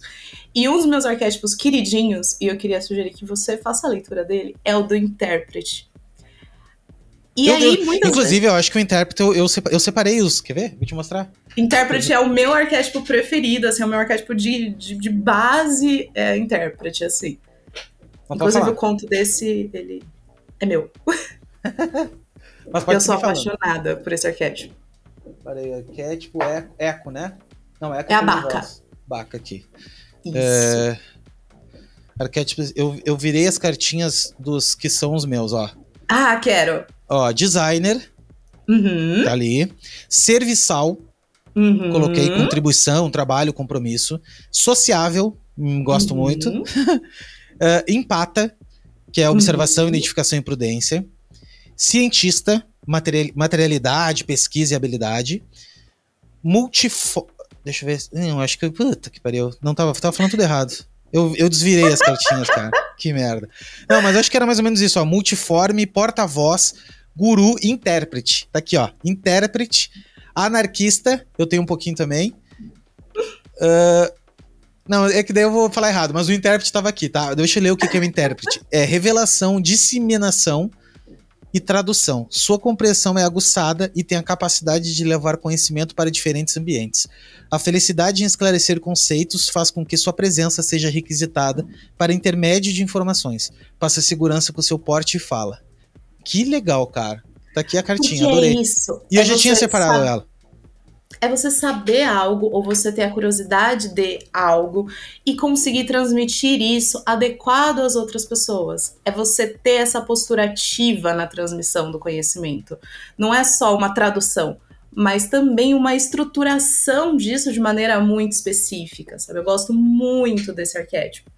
E você estava falando da, da, da questão de consumo de informação e de ficar 10 horas vendo videozinho no TikTok se você, sem, sem perceber que o tempo passou. Cara, eu não sei até que ponto isso é, é uma questão a se pontuar no individual ou no social. Porque a, a, a descarga, sei lá, dopaminérgica que você tem quando você vê um vídeo que você sabe o que vai acontecer é muito grande. É muito bom. Se a gente pensa numa sociedade ansiosa e deprimida que flerta com uma, com uma anedonia, que é essa. Uma doença, essa né?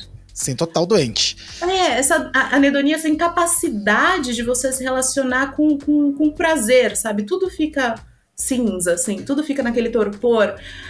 É muito fácil você se deixar é, é, influenci- influenciar, não, envolver por algo que te traz uma saciedade, por algo que te traz uma alegria, por algo que é rápido, sabe? Você consegue consumir aquilo e como você não vê o tempo passar de um, você não vê o tempo passar de 30, sabe?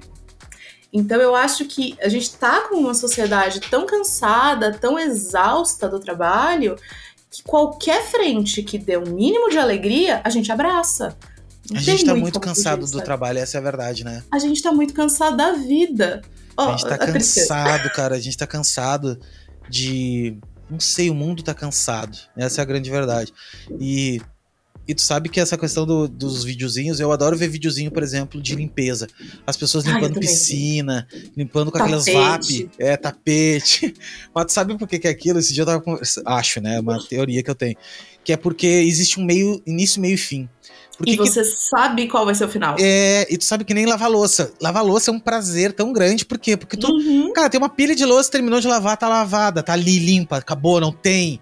Não é que nem o nosso trabalho que chegou no final do dia, e principalmente essa vida hoje, que é uma vida líquida, né? Uma vida que se mistura com, com, com vida pessoal, com vida profissional, tu não tem fim.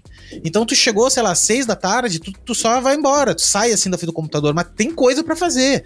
Então Uhum. não termina. E essa sensação de não terminar, que nem a Fernanda, aquela Fernanda que era muito amiga do Paulo Gustavo, que fez a Os Homens São de Marte, é pra lá que eu vou, enfim. Ela fez uma. Tem um podcast muito legal que é Quem Pode, Pode.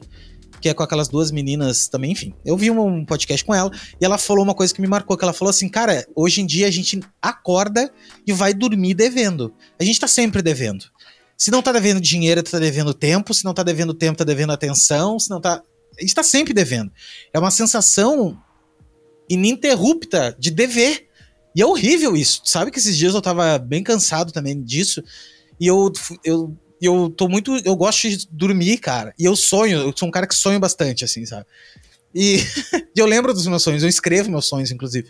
Por causa que meu- eu fiz uma vez análise com um psiquiatra. E ele era da linha de, de escrever os sonhos. E eu peguei esse hábito. E daí eu escrevo sonhos, assim. E no sonho, teve um sonho que eu tive, cara, que eu lembrava, que eu tava lembrando, que eu tava dormindo. E, cara, eu não tinha aquela sensação de eu estar devendo, sabe? E era uma Uhum. coisa muito gostosa, era uma sensação quase de criança. Sabe aquela sensação de quando tu é criança que, cara, tu só tem que ir na aula amanhã? Ou aquela sensação, Uhum. principalmente, que quando tu sai de férias, que é aquela sensação assim de. acabou o último dia de aula, tu voltava assim, botando fogo nos cadernos. Ao menos os guri faziam isso, assim. Cara, ia destruindo os cadernos. Ah, cara, olha só, férias. E tu só tinha que brincar, tu só tinha que. Era uma sensação daquela, que inclusive depois dos meus 15 anos nunca mais eu senti, porque eu comecei a trabalhar e acabou. Aí acabou aquilo tudo, né? Acabou a, a alegria.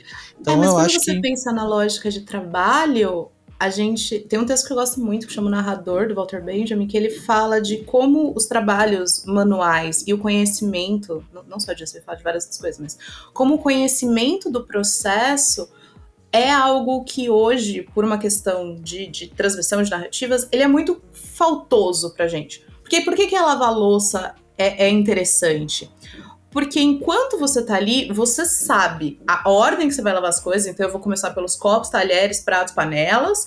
Eu sei em que ordem eu vou colocar isso ali no escorredor e eu sei que isso vai estar tá completo.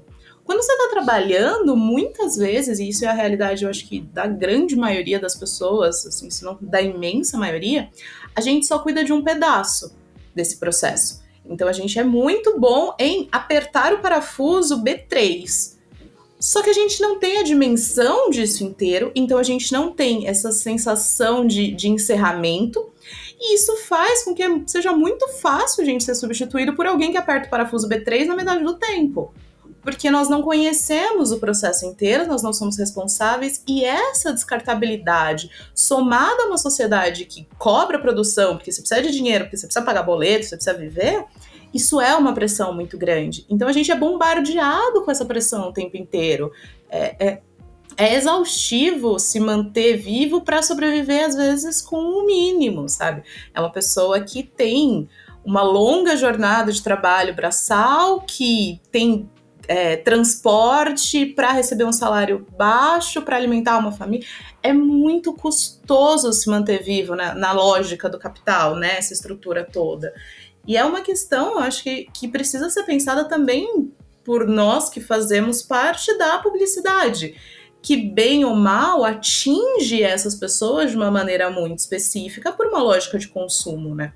Então, é, essa é uma das questões que, que a gente acaba discutindo muito, que é como que a gente consegue, de alguma maneira, melhorar o mundo que a gente está, ou fazer alguma diferença positiva considerando que todo mundo tem boleto para pagar. Assim, por mais que a gente queira fazer um trabalho de base, um trabalho de aprofundamento de conhecimento, de transmissão do que, que a gente sabe, a gente também tem boleto para pagar.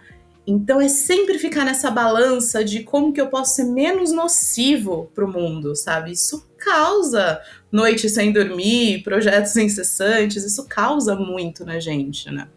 Essa é a sensação que eu tive quando eu li o Marx, né? Que eu, ah, comecei a entrar comecei a entrar nessa, nesse parafuso sem fim também. Do tipo, cara, tá, e aí, meu, somos capitalistas, mas sem capital, na verdade, né? Do, tipo, tá, eu sou um capitalista sem capital, né? Daí. E comecei a ler, comecei a ver, pô, o comunismo e tal, porque esse papo, depois dessa eleição e tudo mais, é, eu acho que a gente tem que se politizar um pouco mais para entender né, as, as, as, origens das coisas, entender o Brasil como ele é, por que, que ele é o que é, e parar de ser inocente, né? Parar de acreditar em, em coisas e, e a gente, eu acho que o, que o, modelo que a gente tem, cara, ele tá fadado a dar errado, né? Ele sempre foi dar errado. E com essa explosão de tecnológica vai piorar a situação, né? Então, cada vez é, mais é. distante as pessoas estão do, do, do capital é muita mesmo. tecnologia baixa qualidade de vida, né? Acaba sendo essa a chave de construção, principalmente porque a tecnologia já está aí, mas a gente só fica com a parte da baixa qualidade de vida a, a, centralização da renda ela acaba sendo um problema muito tangível, assim. É porque o capital ele faz mais capital. Ele, ele, é, ele é capitalismo é isso. E uhum. mesmo que o cara não queira, mesmo que ele não queira, meu, eu não quero que o capital gere mais capital. Não tem. Olha a Patagônia, por exemplo. A Patagônia é uma marca que eu adoro, incrível que inclusive o dono da Patagônia doou todo, enfim, todo um papo. Mas mesmo eles fazendo isso, eles, eles continuam gerando muito lucro, tá ligado? Né? Não tem como, velho. Claro que eles usam os lucros para outras coisas, conseguem, né? Mas há um processo de retroalimentação, é, sim. rola, rola uma, uma... Que fecha a possibilidade de distribuição dessa renda. Dessa renda, melhorar, entendeu? Porque hoje tu pensa, cara, como é que uma pessoa consegue viver no Brasil com 1.500 reais? Como é, que a, como é que ela consegue viver? E tem muita gente que ganha 1.500 reais. Como é que se faz para viver com 1.500 reais? Como é que se. Não tem como. E as pessoas fazem. Né? Então é Essa óbvio. É uma... Não, é óbvio que as pessoas estão endividadas, estão tudo estressadas, estão tudo querendo sexta-feira pra encher a cara. Por quê? Porque não tem, cara. É... é ontem eu tava olhando um filme chamado Xingu, que eu nunca tinha visto, né? E, cara, olha só, os caras no meio do mato, velho. Pensa só que os índios. Ah, que os índios estão no meio do mato, que ele. Mas, cara, pensa só. Eles são uma, uma sociedade. Hoje, hoje em dia não mais, mas assim. Uma sociedade totalmente que é a natureza, eles vivem da natureza. Eles, eles têm lá a tribo deles sem doença, a doença deles que eles tinham, curavam com as coisas deles e tal. Nós vivemos hoje numa selva de coisas, cheia de equipamento, cheia de eletrônico, querendo mais, porque eu quero cada vez mais, né?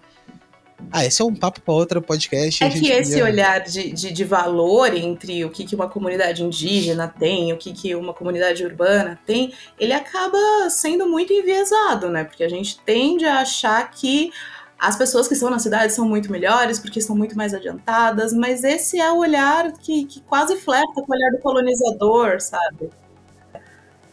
Então... É que é muito mais embaixo o buraco, na verdade, né? Porque tu é. pensa assim, ó, um ser humano é um ser muito mais complexo. Então tu pega, uh, tu pega pai e mãe que imputaram pai, mãe, vó, avô, sei lá, a criação daquela pessoa ali, por mais, vamos dizer assim que ela teve uma criação norm, na, normal, não existe, mas assim, uma criação estável, tá? Não teve, uhum. sei lá, pai alcoólatra, mãe, essas coisas mais, assim, que é não sei se grande maioria, mas acontece muito.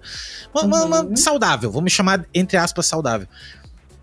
Mesmo sendo saudável, já foi imputado na cabeça dela várias coisas que culturalmente na época era vingente, naquele corte de espaço-tempo lá, era vingente. Então, sei lá, porra, meu, a escravidão uma época foi era era legalizado.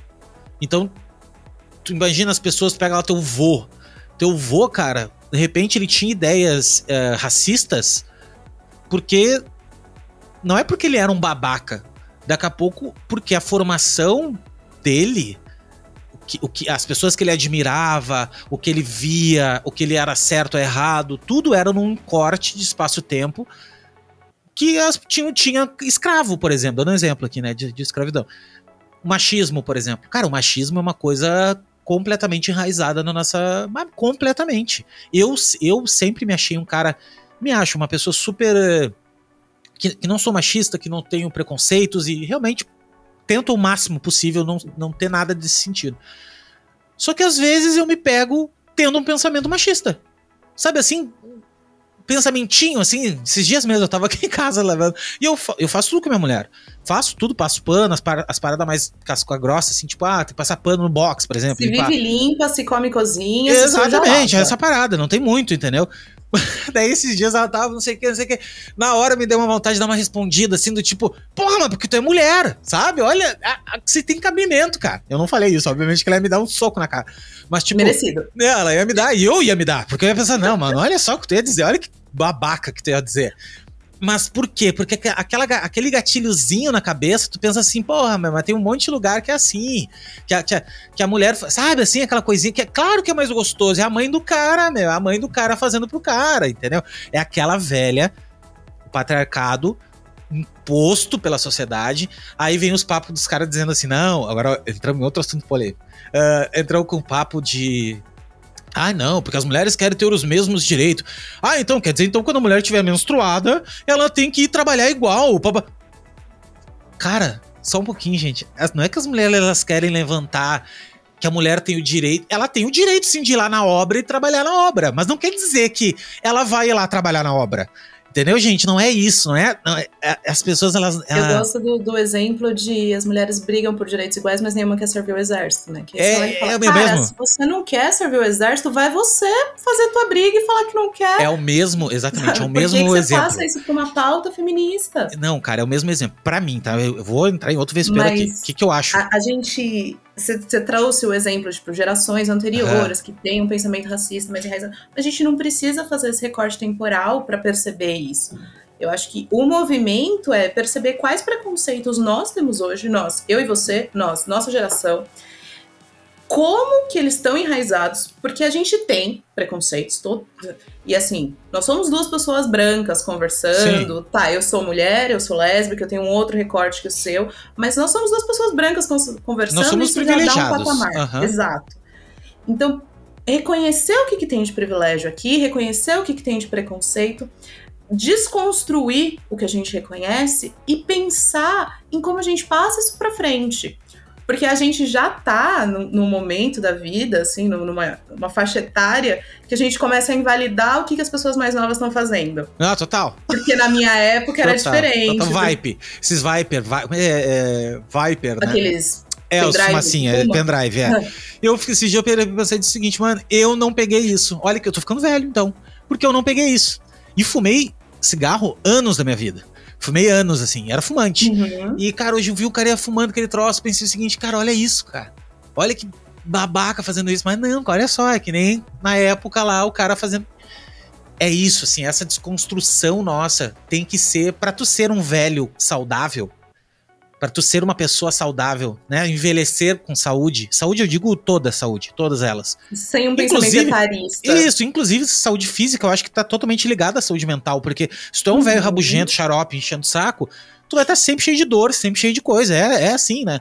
Então, tu ser um velho saudável, que tu consegue usufruir também das novas gerações e tal, eu acho que tu tem que fazer essa desconstrução aí que tu tá dizendo. Que é parar para olhar. ouvir de maneira ativa as outras pessoas. É esse o ponto.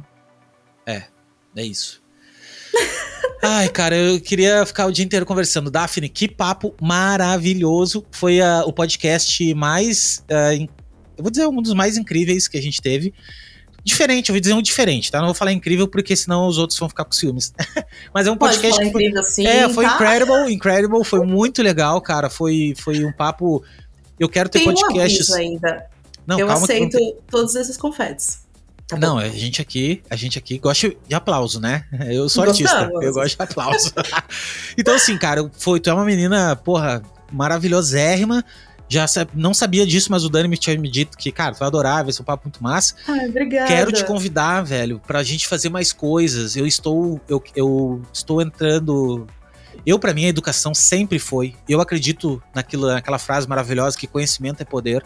Eu acho que é, é a única forma não, só existe essa.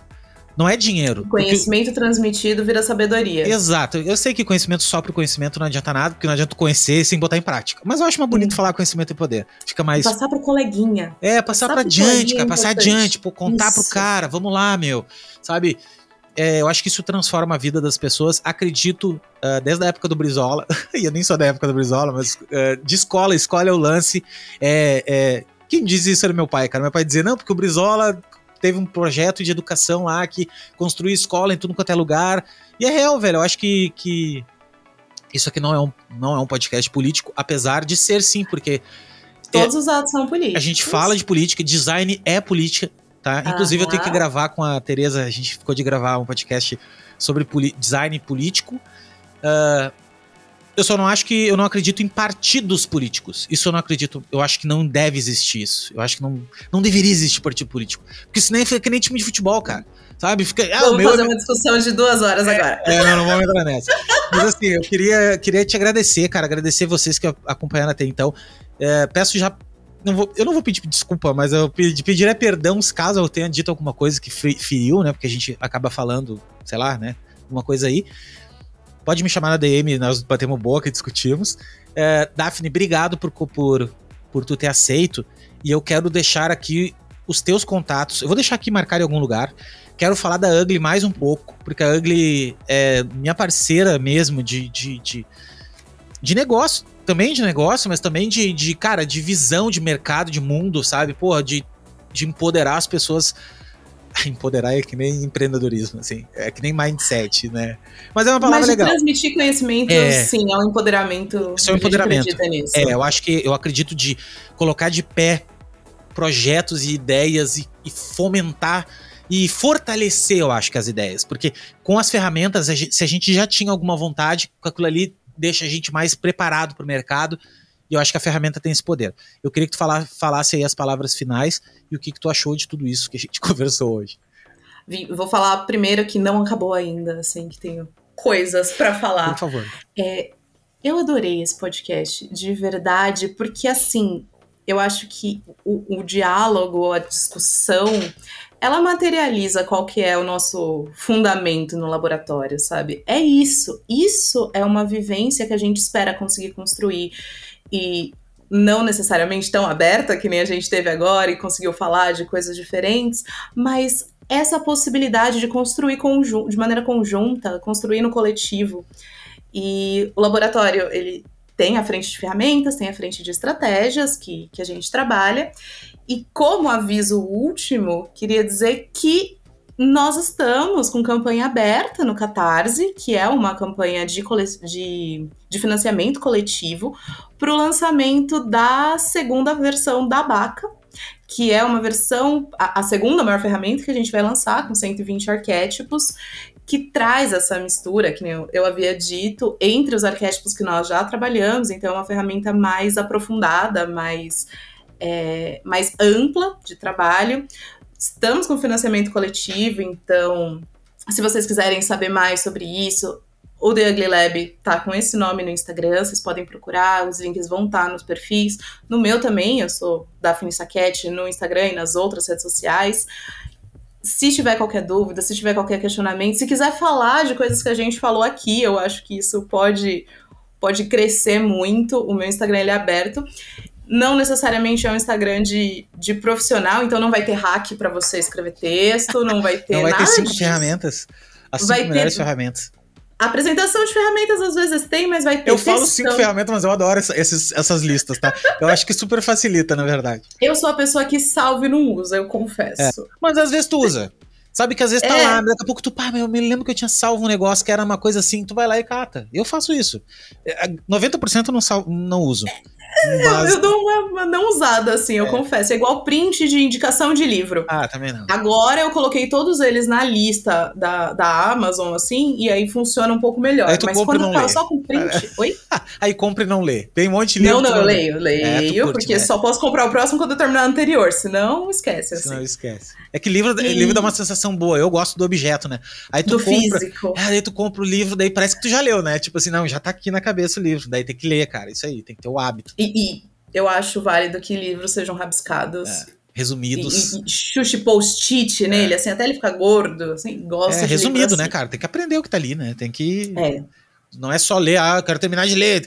Li 50 livros. Tá, mano, mas e o que, que tu aprendeu com esses 50 livros? O que, que tu usou desses 50 livros? Pega um livro e lê ele 100 vezes, cara. Tenho certeza que vai ser muito mais útil do que tu ler E eu 50. acredito muito que bons livros são aqueles que a, a tua leitura pessoal ela começa quando você termina o livro. Uhum. Então, eu acabei o livro, eu fechei ele, legal. O que que isso mudou na minha vida? O que que eu implemento, o que que eu não implemento? Como essa história me impactou? E eu não tô só falando de livros teóricos, tô falando principalmente de literatura. Quando você pega uma obra de literatura, ela te apresenta um mundo completamente diferente, Sim. ela te apresenta uma problemática. Você fala, legal, o que, que eu assimilei daqui? O que, que eu vou levar pra mim daqui? Eu acho que esse é o momento que a leitura efetivamente começa, assim, o entendimento começa. Então, gosto muito de materiais físicos, gosto muito de materiais tangíveis. Indicações de livros vocês podem encontrar no meu perfil. Hacks não, mas textão sempre. Problematização constantemente. Dramas da vida sempre estão presentes. sempre estão presentes, assim. E é isso, gente. Eu tô aberta a conversar. Você falou que você quer fazer coisas junto? Gosto. Vamos. Quero Vamos fazer coisa conversar. junto, quero fazer co- contigo, com o Dani, com, com a Ugly, sem O Ugly. laboratório é um Bora, lugar incrível. Fazer de tudo, velho. Fazer de tudo. Eu quero fazer coisas boas. Eu quero fazer coisas que impactem as pessoas, entendeu? Então.